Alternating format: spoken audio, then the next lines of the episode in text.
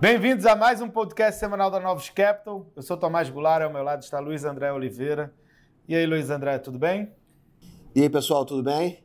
Tudo bem, Tomás? Tudo bem. Olha, a semana foi uma semana bem, vamos usar, conflituosa, né? justamente para a gente pensar no que está acontecendo com relação à perspectiva de Rússia contra a Ucrânia. Né?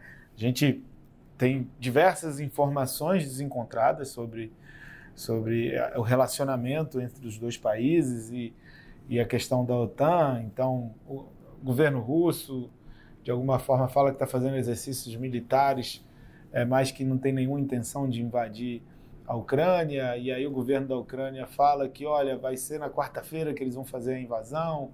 Ou então que, olha, os grupos rebeldes da região de Donetsk estão é, pressionando e tem a probabilidade deles quererem fazer a emancipação de alguma forma. Então, é, de uma maneira geral, o clima de é, conflituoso segue, né? A, a, o problema principal segue sendo o relacionamento Rússia contra OTAN é, e a Ucrânia é ali o palco é, de grande parte dessas indecisões e desses pontos de, de conflito. Efetivamente, o mercado vai ficar reagindo ao news flow que for surgindo. Acho que ninguém consegue ter uma informação muito acurada do que, que vai acontecer com relação a esse conflito e, e aí a reação acontece no dia a dia.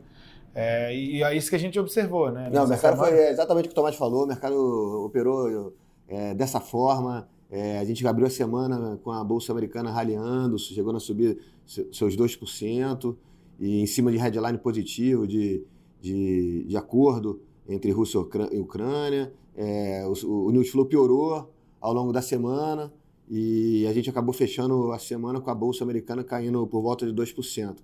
Acho que é isso. É, é, guerra, né? O, o, fundamento fica um pouco de lado, é um cenário de, de, de risco de cauda, né? de estresse, então o, os ativos de risco ficam treinando os headlines para um lado ou para o outro. É, e aqui, né, entrando mais na parte de política monetária, né, a gente já vem falando há um tempo sobre a questão da precificação de juro curto americano, é, de, de, do processo de retirada de estímulos, do, da aceleração é, do processo de retirada de estímulos pra, por parte do Fed. Essa semana a gente teve informação muito relevante também sobre esse assunto. A gente teve a ata da última reunião do Banco, do Banco Central dos Estados Unidos. É, acho que havia uma certa expectativa do que, que eles falariam, né?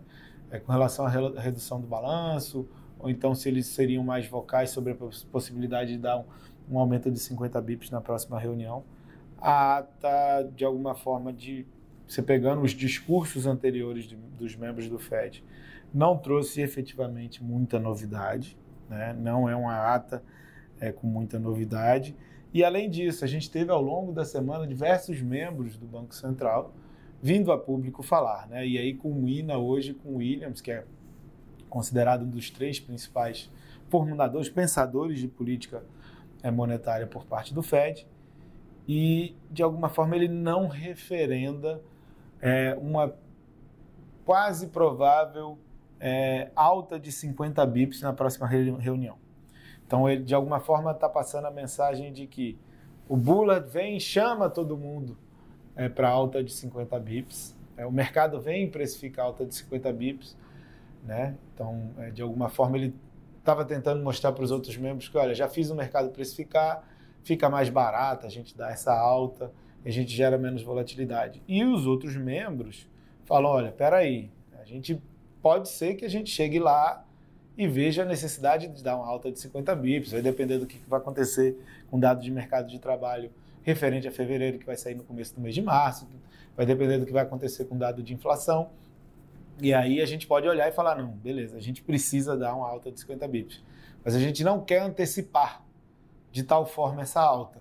E aí quando eles não referendam o discurso né, por parte do Bullard, você tem toda uma desprecificação. Né? O mercado vem e começa a botar dúvidas sobre essa alta é, de 50 bips. E aí, em termos de fundamento econômico, o que, que a gente teve na semana? A gente teve dados de vendas de varejo de janeiro que foram muito mais fortes do que esperados lá nos Estados Unidos.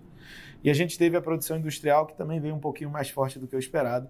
Lembrando que janeiro é um mês que muito provavelmente por conta da Omicron e, e, e, e de alguma forma é, a paralisação de produção de algumas é, plantas de automóveis, não é, muito pelo fato dos é, funcionários terem ficado doentes e não terem ido trabalhar, é, no mundo todo a produção industrial vai ser mais negativa em janeiro. E aí nos Estados Unidos foi mais positivo e referenda o fato das vendas de veículos terem vindo muito forte ali no começo do ano. Então, a gente teve de fundamento um ano começando muito firme em termos de atividade econômica. A gente já tinha tido o CPI mais alto do, e mais espalhado do que o esperado na semana passada. Veio o PPI, que é o preço, é, o índice de preços ao produtor, né? O CPI mede a inflação no consumidor, o PPI mede a inflação no produtor, e ele também veio muito mais alto do que esperado.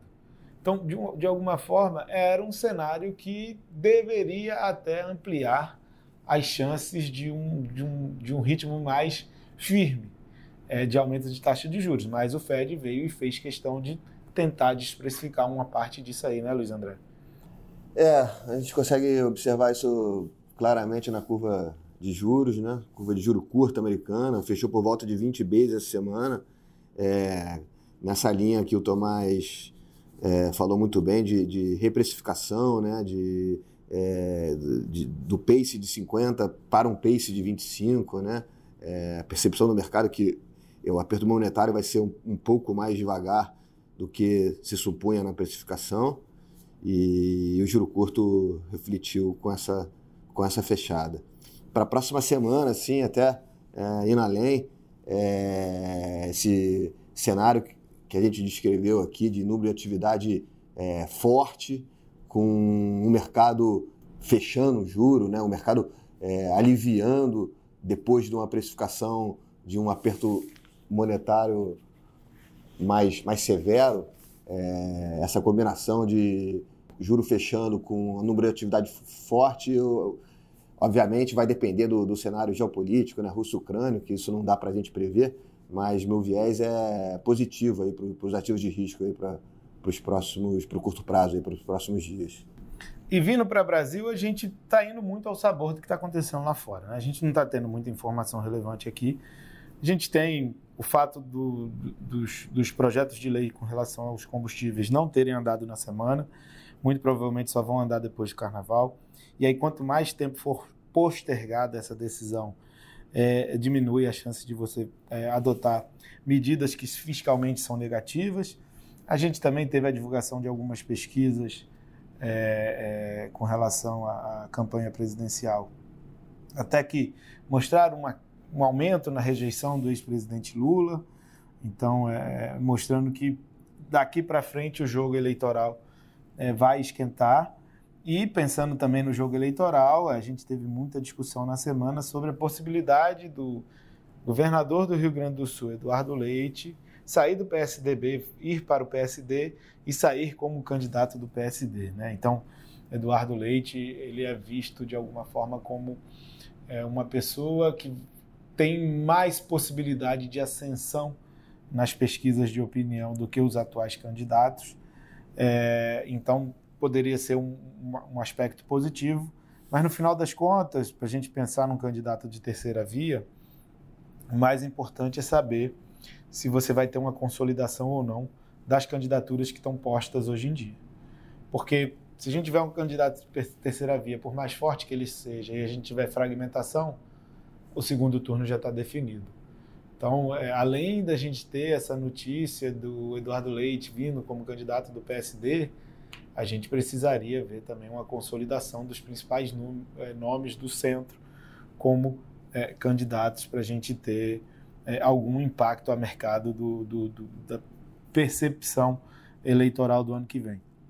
É, na semana que vem a gente tem PCA 15, vai ser muito importante, os números de inflação estão sendo extremamente importantes no mundo, ainda mais no Brasil, é, vai ser um número muito importante, e também no mundo a gente vai ter os números de PMI, é, a gente ver que os PMI de alguma forma sofreram por causa da Omicron, é, nesse aspecto que eu citei mais cedo, né? os trabalhadores deixando de trabalhar e aí as fábricas diminuindo produção. Agora, como a Omicron fez pico no mundo inteiro, até no Brasil, e já está numa trajetória de queda, a gente gostaria, né, espera ver uma melhora nos PMIs na parte de produção, porque é, voltou-se a produzir. Então, assim, o cenário macroeconômico é isso, né? O Brasil está indo a sabor do, do externo. Né? É, semana ele tradou muito parecido com lá fora, as bolsas principalmente. É, o juro aqui fechou um pouco, por volta de 10 vezes. O real é um destaque, né? o fluxo para entrar de capitais continua, principalmente na bolsa. É, o real valorizou 2%, mas foi uma semana muito pautada pela, pelas bolsas externas, pelo cenário externo. A bolsa brasileira seguiu sem grande destaque local. Então é isso, pessoal. Um grande abraço a todos e até semana que vem. Obrigado, pessoal. Boa semana.